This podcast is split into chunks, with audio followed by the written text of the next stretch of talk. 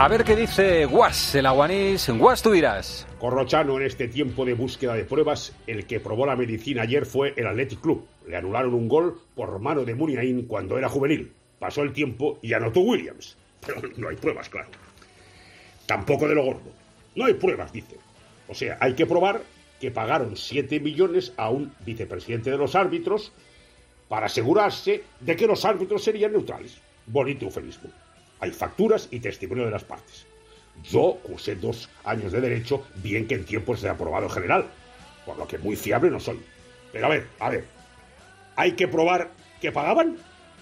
Se lo preguntaremos a los del Liverpool, a ver qué les parece. Oh,